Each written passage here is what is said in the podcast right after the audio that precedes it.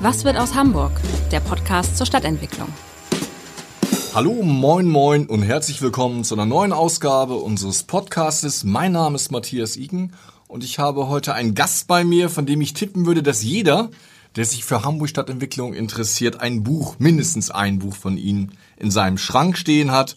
Ob das Standardwerk von der Speicherstadt bis zur Elbphilharmonie, das Geheimprojekt Hafen City, über die Stadt und das Auto, bis hin zu dem Buch Hamburger Baumeister und ihre Wohnhäuser. Bei mir ist, das werden jetzt viele schon wissen, Gerd Kehler. Er schreibt aber auch, wenn er keine Bücher schreibt, für die Zeit, die Frankfurter Allgemeine Zeitung, die Süddeutsche Zeitung und gelegentlich auch fürs Hamburger Abendblatt. Ja, Herr Kehler, schön, dass Sie da sind. Tja, freut mich. Wobei ich gleich eins korrigieren muss. Äh, ich schrieb für die Zeit und so weiter. Inzwischen äh, ist das Hamburger Abendblatt das einzige Blatt, für das ich mich noch äh, interessiere. Das haben wir vorher nicht abgesprochen, diesen kleinen Werbeblock. Aber erzählen Sie mir doch mal, Sie haben ja Architektur studiert. Auch ja. einige Jahre in einem Architekturbüro gearbeitet und dann die Seiten gewechselt. Wie kam das? Äh, das hat einen sehr einfachen Grund. Ich habe äh, damals in Dortmund als Architekt gearbeitet, in der Tat. Ähm, und mein damaliger Chef, der wurde Professor in Hannover äh, und äh, wollte mich unbedingt dabei haben. Ich hatte ihm auch seinen äh, Berufungsvortrag geschrieben. Insofern hatte das auch einen inhaltlichen Grund. Und das hatte mit der Professur geklappt. Und dann habe ich mir klar gemacht, äh, wenn ich jetzt drei, vier, fünf, nachher wurden es sogar noch mehr Jahre äh, als Assistent an der Hochschule arbeite, äh, dann bist du raus aus der Architektur. Und die Selbsterkenntnis, dass ich ohnehin kein brillanter Architekt war, äh, war mir da auch schon gekommen. Und da gibt es ja den schönen Spruch von äh, George Bernard Shaw, der da heißt, ähm, wer es kann, macht es und wer es nicht kann, lehrt es. Äh, das heißt, ich äh, hatte dann also eigentlich eine Hochschulkarriere im Auge. Das wiederum hat auch nicht geklappt, weil mich keiner haben wollte auf die Dauer. Und äh, dann stand ich 1988 vor der Alternative, entweder bist jetzt arbeitslos oder du machst dich selbstständig. Und dann bin ich zum Arbeitsamt gegangen, die haben gesagt, hier kriegst du ein Übergangsgeld. Leider können wir dir keine Professuranstelle vermitteln. Äh, und äh, sieh zu, wie du zurechtkommst. Und das habe ich gemacht. Und das hat erstaunlicherweise ganz gut funktioniert.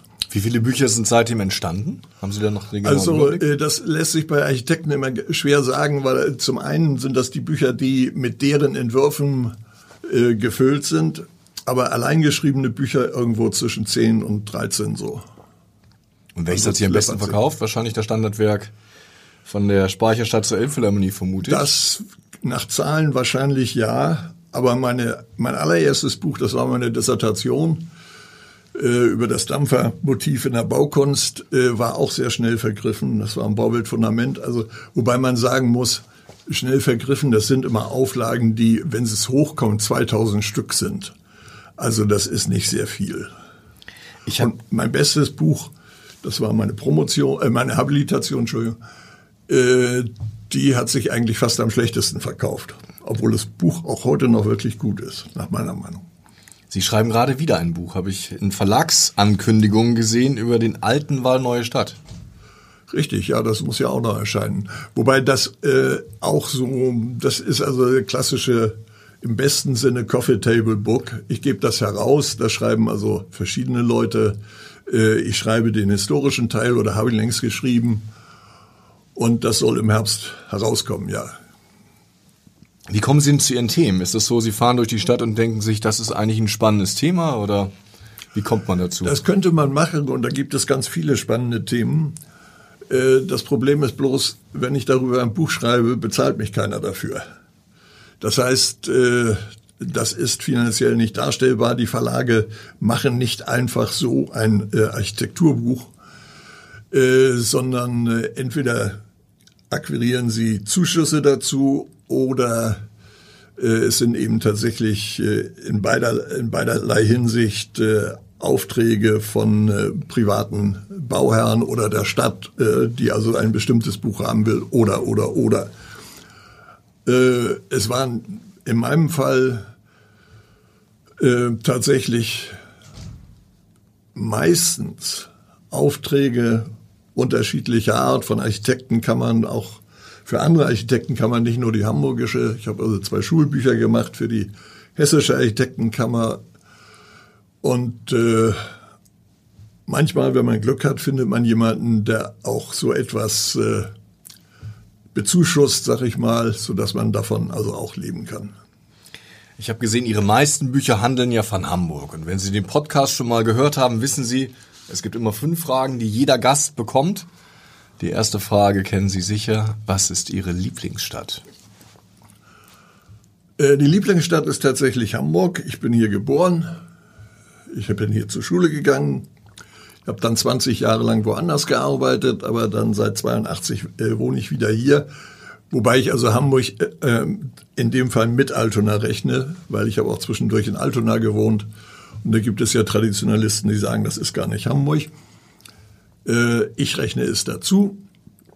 Und äh, aller Wahrscheinlichkeit nach werde ich auch in Hamburg sterben. Insofern ist das alles schon sehr vertraut. Es ist nicht unbedingt die schönste Stadt. Also ich bin nicht derjenige, der sich immer freut, wenn im Hamburger Abendblatt drin steht, Hamburg die schönste Stadt der Welt. Ich auch nicht. Äh, sondern die schönste Stadt ist für mich äh, Venedig ohne Touristen.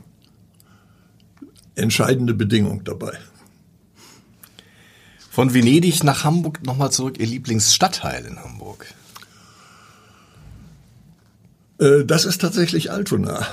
Ich habe also, jetzt wohne ich im Norden von, von äh, Eppendorf und äh, habe da bis vor vier Jahren in Altona Altstadt gewohnt, neben der großen Bergstraße. Und das fand ich also eine sehr äh, krasse Mischung aus Kleinbürgertum, äh, Zuwanderern, Ausländern, äh, eingedeutschten Ausländern und so weiter. Und äh, auch baulich äh, zwischen dem alten Altona und dem, was also als Neu-Altona dann nach dem Krieg entstanden ist. Also diese, diese Gegensätze, die da zusammenkommen, das hat mir sehr gut gefallen. Gibt es denn in Ihren Augen so einen Lieblingsort in der Stadt, wo Sie sagen, ja. hier bin ich Mensch? Äh, hier bin ich Mensch. Ja, das ist der Jenespark.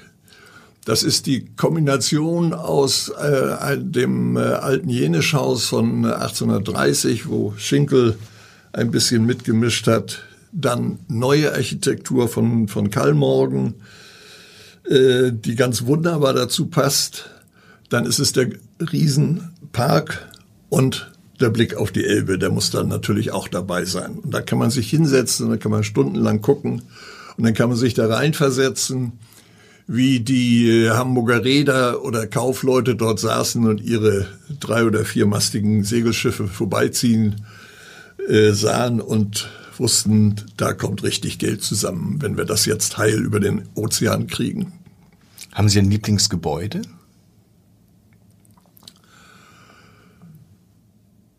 Äh, eigentlich ist das tatsächlich äh, der, das ist das Barlach-Museum von, von Werner Kallmorgen. Das war auch das, im Jenischpark. Äh, das ist auch im Jenischpark. Es kommt eben da zwei Sachen zusammen. Äh, ich bin ein, ein bekennender Moderner, schon deswegen, weil ich eben Architektur gelernt habe. Äh, habe große Widerstände gegen alles das, was auf äh, alt äh, hinstilisiert wird. Aber das äh, ist tatsächlich ein Bau, der diese Kombination im, als Ensemble zwischen dem Jenischhaus und dem Museum daneben auf so wunderbare Weise und auf so einfache Weise hinkriegt. Das sind ja nur zwei Horizontalen und dazwischen ist ein weißer geschlemmter Backstein. Das äh, ist für mich also sensationell gut. So, jetzt kommen Sie mir bitte nicht mit der grauen Energie. Sie dürfen ein Haus hier im Podcast abreißen.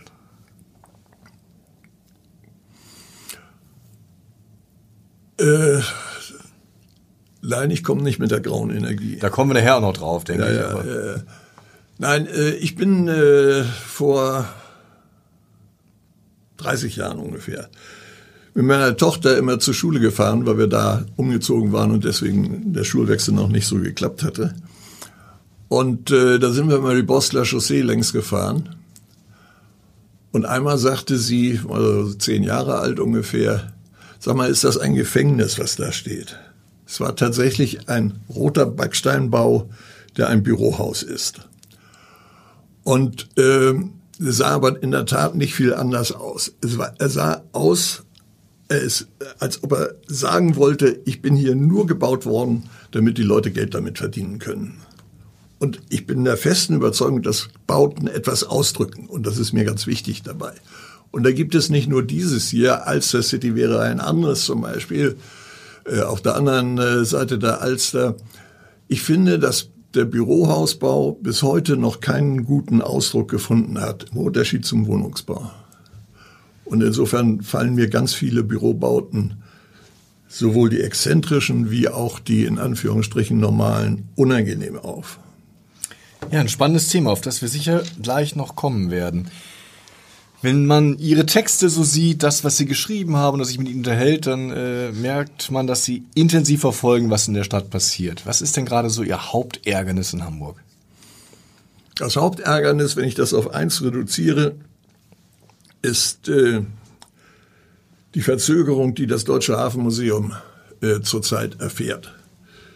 Äh, man hat den Eindruck, als ob die Stadt, äh, die verantwortlich dafür ist, äh, nur einen Ehrgeiz hat, dass zwischen der Summe von 120 Millionen, die zu, äh, der Bund zur Verfügung gestellt hat, es handelt sich ja um ein Bundesmuseum, erste deutsche Museum in Hamburg, äh, das war im Jahr 2015 bis zur derzeit geplanten Fertigstellung im Jahr 2029 vergeht ein Jahr mehr, als man für die Elbphilharmonie gebraucht hat.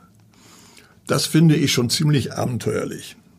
Und das hat verschiedene Gründe. Nämlich? Äh, man hat sehr lange, zu lange äh, damit zugebracht, überhaupt rauszukriegen, wo das liegen muss, wo auch die Peking dazu liegen muss. Äh, anstatt sich mit der Hafenwirtschaft zusammenzusetzen und einen vernünftigen, gemeinsamen, großen Plan zu machen, der da heißt, Hamburg muss den Sprung über die Elbe schaffen. Und in, innerhalb dieses Sprungs müssen drei Betriebe verlegt werden, die mit Uranlagerung äh, zu tun haben und deswegen äh, als Gefahrenbetriebe, als gefährliche Betriebe äh, bezeichnet werden und unter bestimmte Vorschriften fallen. Und deswegen kann dort, wo jetzt die 50er Schuppen und das äh, Hafenmuseum äh, äh, steht und wo die Peking ganz wunderbar liegt, äh, kann das nicht zu einem großen Museum ausgebaut werden. Aber Sie werden schon dafür einen zentralen Ort dafür zu finden, weil es gibt ja auch die Idee von Albert Speer. Ort, und zwar genau an der Stelle, mhm. weil da die Geschichte des Hafens noch am deutlichsten sichtbar ist. Mhm. Und es soll ja ein Hafenmuseum sein mit der Geschichte. Und es ist, anstatt den ersten Schritt zu machen und zu sagen, ich nehme mal so, was weiß ich, wie viele äh, Euro in die Hand und verlagere diese drei Betriebe, müssen wir jetzt sozusagen immer drumherum planen. Deswegen wird jetzt nur der halbe Grasbrook bebaut. Irgendwann kommt die zweite Hälfte ohnehin. Das ist ganz unvermeidlich, weil äh, ein Sprung über die Elbe, der irgendwann in der Elbe endet, kann nur zum Ersaufen führen. Ist das Hafenmuseum für Sie also schon so ein Pfund, was mit der Elbphilharmonie und mit den ganz großen Sehenswürdigkeiten vergleichbar wäre, wenn man das denn richtig macht? Ja, deutlich ja. Und warum wird dann kaum darüber gestritten in der Stadt? Das ist ja irgendwie so ein Thema, was so ein bisschen ja außerhalb des Radars von vielen. Äh, ich weiß es nicht. Ich äh, gebe mein Bestes, kann ich nur sagen. Und streite deswegen auch. Also äh, es gab ja tatsächlich im Jahre 2017 ein äh, richtig gutes Gutachten über die Lage dieses äh, Deutschen Hafenmuseums, das also Albert Speer äh, aus Frankfurt gemacht hat, ein weltweit bekanntes äh, Architektur- und Städtebaubüro. Und die haben gesagt, das liegt da am besten. Dem haben alle zugestimmt, alle Senatoren, alle äh, Behörden, bis auf einen. Das war äh, Herr Kerstan im Umwelt. Äh, Senat. Äh, und äh, der war nicht gefragt worden. Und das war sicherlich nicht sehr geschickt, ihn nicht zu fragen. Und deswegen hat er gesagt, also das geht nun auf gar keinen Fall. Die hatten alle einen Ausweg gefunden dafür. Alle anderen. Und hatten zugestimmt. Aber das Nur war er. ja die Zweiteilung impliziert. Das hätte geheißen, einmal das klassische Museum Damals hat das Schuppen 50. genau mit der Zweiteilung äh, so funktioniert. Aber in dem Moment, wo man diese Betriebe weg hat, kann man das alles auch an einem Ort bauen. Denn die waren ja der Hinderungsgrund. Oder sind der Hinderungsgrund bis heute. Tippen Sie doch mal, wann wird es denn fertig sein, das Deutsche Hafenmuseum? Wie gesagt, die, äh, auf der Homepage steht äh, Eröffnung 2029. Gut, das wären ja Das noch. sind 14 Jahre äh, und die Elbphilharmonie hat 13 gebraucht. Dann habe ich das Gefühl, dass wir über das Hafenmuseum vielleicht nochmal in einem speziellen Podcast in einigen Jahren sprechen können. Wobei, wir haben ja eigentlich schon ein maritimes Museum. Also ist eigentlich die Idee, noch ein Hafenmuseum nach Hamburg äh, zu holen, so richtig passgenau? Ich glaube, der, der Schwerpunkt ist äh, deutlich anders. Äh, das äh, äh, Tamsche Museum hatte ja eine spezielle Sammlung, äh, die auch sehr schön ist, aber eigentlich konzeptionell äh, ganz verschiedene äh, Themen berührt. Während das Hafen, Deutsche Hafenmuseum soll ein Museum sein, das die äh, Geschichte der Häfen und des Handels, das muss man eigentlich dazu sagen gleichzeitig, also des Überseehandels äh, von der Hanse letzten Endes bis zur Globalisierung behandeln soll. Insofern ist es ein anderer und zwar inhaltlich auch äh, sehr klar formulierter Inhalt geworden inzwischen. Wir sind jetzt schon in der Hafen City angekommen. Die Leser des Abendblatts werden wissen, dass sie den Elbtower nicht besonders glücklich finden. Sie haben kürzlich in einem Gastbeitrag die Frage gestellt, was er eigentlich aussagt. Sind Sie da inzwischen weitergekommen? Naja, er sagt aus, hier steht ein Bürohaus. Ähm, das finde ich als Aussage relativ dürftig. Äh, ich glaube tatsächlich, das ist meine feste Überzeugung, dass äh, Städte lesbar sein müssen. Und nun will ich also nicht äh, immer auf die mittelalterliche Stadt mit der Kirche und dem Rathaus und den Häusern drumherum äh, zurückgreifen, weil das in die falsche Richtung führt, äh, nämlich in, die, äh, in, eine- in eine historisierende. Das meine ich gar nicht. Aber diese Stadt war in der Tat lesbar. Und äh, das können Sie heute noch sehen, wenn Sie also Autobahn längs fahren im Auto und äh, Hunger haben und so über Land fahren und dann sehen Sie irgendwo einen Kirchturm und Sie fahren von der Autobahn runter und Sie wissen genau, da bei der Kirche ist eine Kneipe. Da kriege ich was zu essen. Das ist ganz einfach. Und der Turm, der ist von verschiedenen Stellen eben auch sichtbar. So, äh, nun hat die Kirche natürlich heutzutage eine völlig andere Bedeutung, als sie damals im Mittelalter gehabt hat. Und äh, man wird das also nicht über Kirchtürme erreichen können.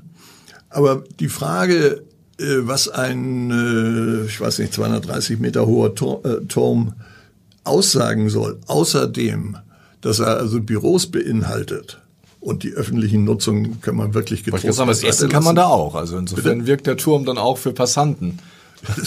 ja.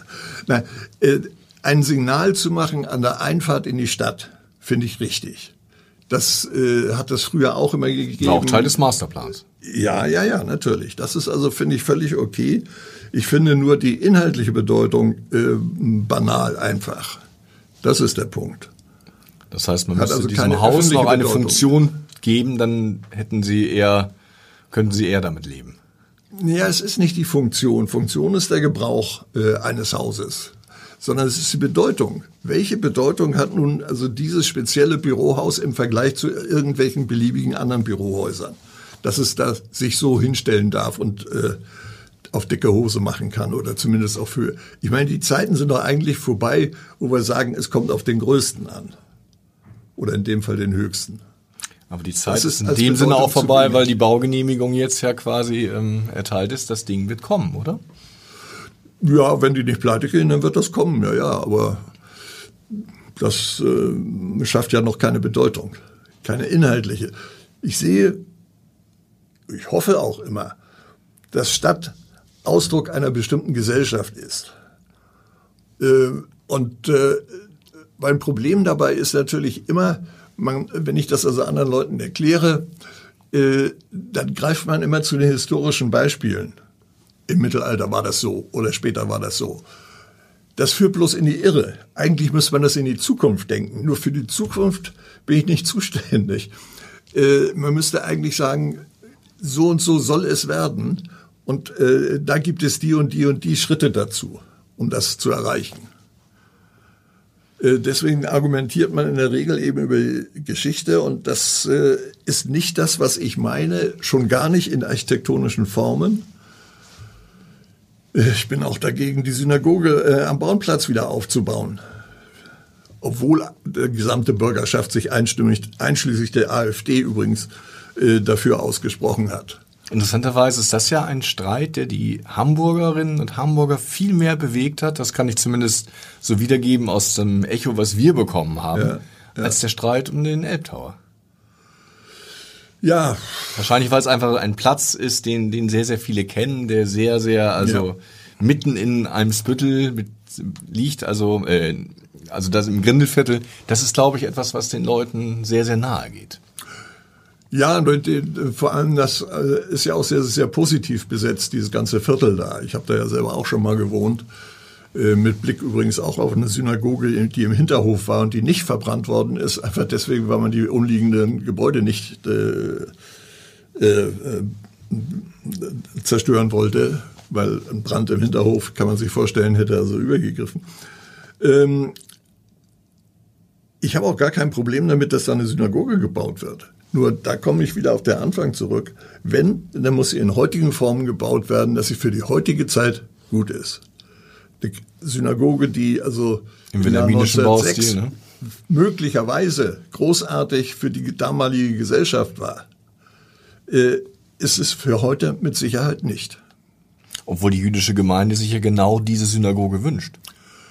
Ja, aber das ist für mich in dem Fall nicht äh, das Ausschlaggebende, sondern äh, ich bin der Meinung, dass da die gesamte Stadtgesellschaft, und davon ist die jüdische Gemeinde nur ein sehr, sehr kleiner Teil, äh, mitzureden hat. Kommen wir mal von diesen Wahrzeichen, die ja sehr, sehr wichtig sind und die bewegen vielleicht mal zu den, zu den Fragen, die für Architektur und für eine Stadt am Ende ja viel zentraler sind. Kommen wir mal zum Thema Wohnungsbau. Ja. Wir streiten immer drüber, wir reden viel drüber. Momentan sind wir in einer extrem schwierigen Situation. Wir sehen, es soll mehr gebaut werden, zugleich wird Bauen immer schwieriger und teurer. Die Häuser sollen klimaschonend sein und die Mieten trotzdem günstig bleiben. Ja. Die Anforderungen steigen wie die Preise für Rohstoff und Handwerker. Da stelle ich mir die Frage, wie soll das eigentlich noch klappen? Laufen wir dann in Desaster rein? Also äh, Sie haben völlig recht. Es soll also äh, die Wohnungen sollen nach Möglichkeit größer sein. Sie wollen besser schallgeschützt sein. Sie sollen klimatisch besser sein äh, und sie sollen nach Möglichkeit auch billiger sein. Das ist äh, die Quadratur des Zirkels. Das haben schon ganz andere Leute nicht geschafft. Das werden wir hier auch nicht schaffen. Es gibt aber einen Aspekt, der zumindest in Teilbereichen äh, wichtig ist. Und da muss ich auch noch mal wieder äh, in, die, in dem Fall neuere Baugeschichte zurückgreifen. Wir haben im Jahre um 1970 herum 1,8 Millionen Einwohner in Hamburg gehabt. Wir haben 600.000 Wohnungen gehabt damals, um 1970. Davon waren 400.000 Sozialbauwohnungen. Zwei Drittel. So. Heute haben wir 2022. Wir haben immer noch 1,8 Millionen Einwohner. Wir haben inzwischen 900.000 Wohnungen, 50 Prozent mehr. Äh, von denen sind ungefähr 80.000 Sozialbauwohnungen. Inzwischen wird zumindest die, die, die, die sinkende Zahl ist gebremst worden. Äh, daraus geht schon hervor, äh, dass ganz viele Leute, die berechtigt wären und glücklich damals waren, und nicht etwa nur Arbeitslose, sondern ganz normale Bürger waren Angestellte und so weiter, Handwerker, die damals äh, 1970 eine Sozialbauwohnung äh, beziehen konnten, dass für die nur der freie Markt möglich ist. Das Zweite, wir haben, ich habe die Zahl äh, vor ein paar Tagen gerade mal nachgeschlagen, im Jahre 2019 laut Statistischem Bund, äh, Bundesamt 54 Prozent Einpersonenhaushalte. So. Das heißt, die sitzen in Wohnungen, die eigentlich für drei, für vier Personen in der Regel gebaut worden sind. Da kommen jetzt die alleinstehenden Frauen, die ihre Familie hinter sich haben und der Mann ist gestorben und so ja auch noch dazu. Die äh, ziehen ja auch nicht um und so. Also das heißt mit anderen Worten aber, dass wir ganz viel an einem konkreten Bedarf äh, vorbeibauen. Denn der Ein-Personen-Haushalt, je nach äh, Geld, würde irgendwo zwischen 40 und, und 60 Quadratmeter benötigen. Die Wohnungen sind häufig äh, bis zu doppelt so hoch, sagen wir in der Regel eher 50 Prozent größer. Und wenn wir sagen, wir haben die Stadt sowieso vollgepflastert, haben Sie ja eben gesagt, äh, dann ist das also ein, ein erhebliches äh, Einsparungspotenzial. Das heißt, ich glaube wirklich, wir bauen ein bisschen an der Realität vorbei, die da heißt, äh, die Ein-Personen-Haushalte werden überhand nehmen. Wenn wir, wenn ich den Trend da fortschreibe, dann würde das ja bedeuten, dass also, was weiß ich, in 50 Jahren 1,8 Millionen Ein-Personen-Haushalte da sind. Dann bräuchte ich doppelt so viele Wohnungen.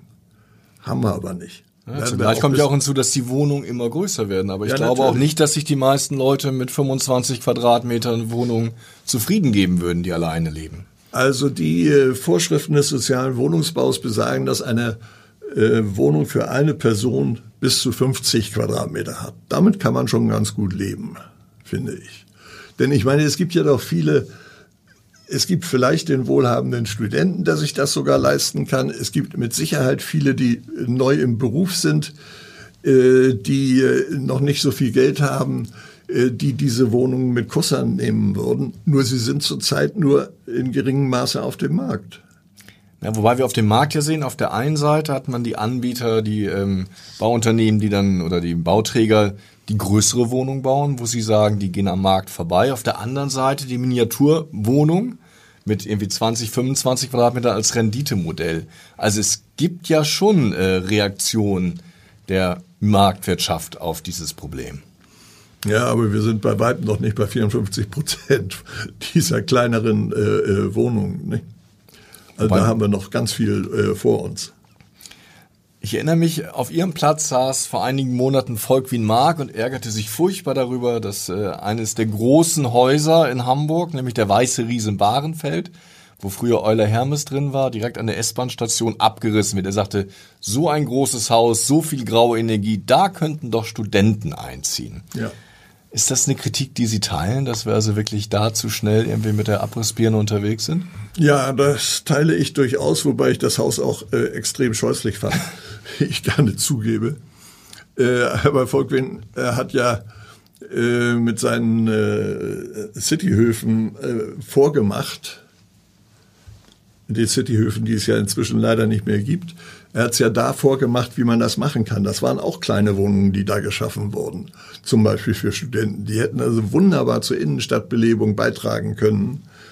Äh, und äh, er hätte das also auch zu vernünftigen äh, Kosten damals erreichen können. Das hat der Senat ja nicht gewollt und hat ihn mit eher problematischen Mitteln dort ausgebotet.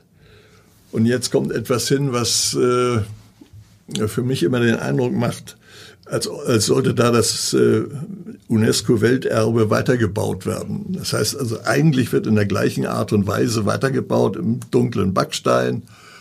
Und äh, wenn das dann ein bisschen verwittert ist und ein bisschen eingestaubt ist, dann wird kein Mensch mehr unterscheiden können, was ist eigentlich tatsächlich Welterbe und was ist dieser Neubau. Und das halte ich für problematisch ich sage mal, eine, eine Perle oder ein, ein Picasso, den Sie an der Wand haben, den äh, hängen Sie an die Wand und hängen nicht so ähnliche Bilder daneben, sondern hängen, äh, versuchen ihn so wichtig wie möglich zu machen. Und das ist hier in dem Fall das Welterbe und nicht das, was drumherum ist. Wobei, wenn wir ehrlich sind, hätte man ähm, damals schon den Status eines Welterbes fürs Kontorhausviertel gehabt, hätte man niemals so etwas wie die Cityhöfe bauen dürfen. Das ist völlig richtig. Äh, ich habe die ja auch nie für besonders schön gehalten, das muss ich dazu sagen, und mit ihrer grauen Fassade schon gar nicht. Aber sie waren äh, unter Aspekten des Denkmalschutzes wichtig für die Stadt. Man muss ja sagen, dass im Denkmalschutzgesetz taucht das Wort schön oder Ästhetik überhaupt nicht auf. Es geht nicht darum, dass etwas schön ist und deswegen bewahrt werden muss. Das kann zufällig der Fall sein sondern es geht also um die Frage, ist es für die Stadtgeschichte wichtig? Und da war das tatsächlich, dass äh, die vier Scheiben, die dort standen, als bewusster Kontrast gegen das äh, Welterbe, das heutige Welterbe, äh, schon äh, ein, ein sehr deutliches Zeichen und das Weiß gegen das Rot natürlich auch. Ich würde jetzt ganz gerne noch zum Geheimprojekt Hafen City kommen. Das ist ja auch noch ein relativ frisches Buch von Ihnen. Gar nicht unbedingt zur Genese dieses Stadtteils, darüber haben wir auch schon diverse Podcasts gemacht, sondern vielleicht eher von jemandem, der seit wirklich 25 Jahren das Wachsen und Werden verfolgt. Wenn Sie wie so ein Lehrer quasi eine Note geben müssten diesem neuen Stadtteil, was bekäme er?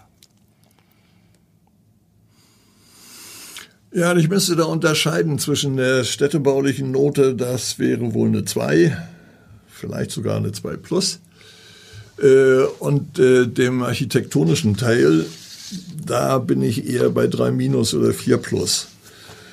Ähm, ich finde, dass vieles äh, davon einheitlicher, zusammenhängender hätte gestaltet werden können. Für mich war exemplarisch die Bebauung äh, am Sandtorkai. Das war die nicht, die, nicht das erste Gebäude, äh, aber eine ganz frühe Bebauung, abwechselnd immer Wohnhaus und, und Bürohaus.